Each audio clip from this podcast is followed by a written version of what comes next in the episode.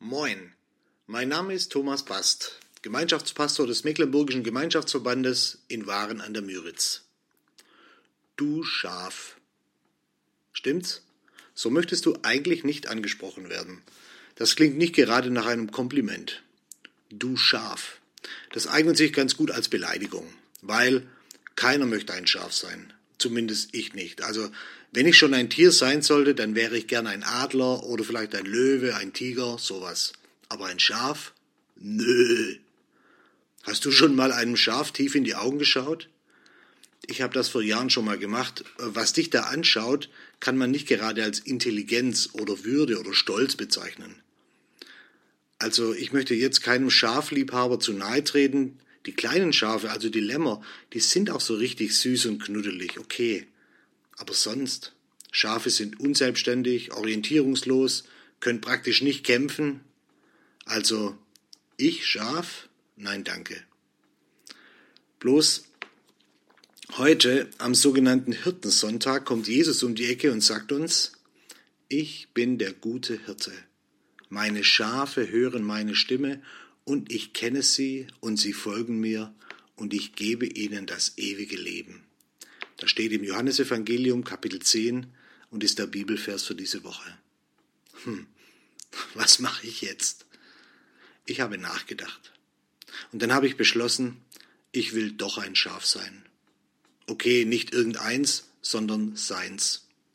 Mindestens zwei Gründe dafür. Erstens, ich will ein Schaf sein, weil der Herr ein Hirte ist.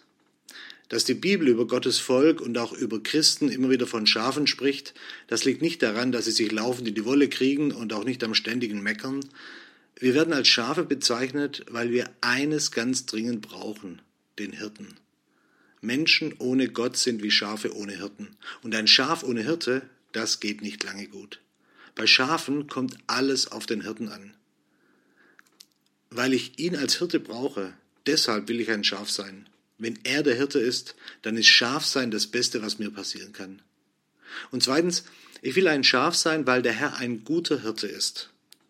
Jesus ist ein Hirte, der seinen Job bestens versteht. Er ist ein Hirte, der mich ganz genau kennt, der weiß, wie es mir geht und was ich brauche, der mich führt und mich versorgt jeden Tag. Er ist ein Hirte, der mit mir spricht, der mir etwas zu sagen hat, der sich mitteilt und der das Gespräch mit mir sucht.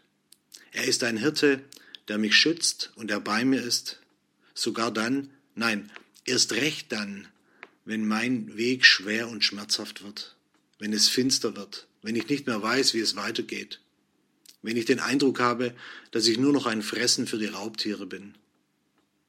Dann nimmt er mich auf seine Schulter und trägt mich nach Hause. Was für ein Hirte. Tja, und wenn ich ihm davonlaufe, dann läuft er mir nach und sucht mich, bis er mich findet und dann gibt's Party.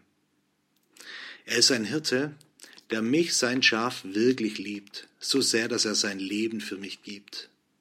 Ein Hirte, der selber ein Lamm geworden ist, und zwar ein Opferlamm, ein Sündenbock für mich.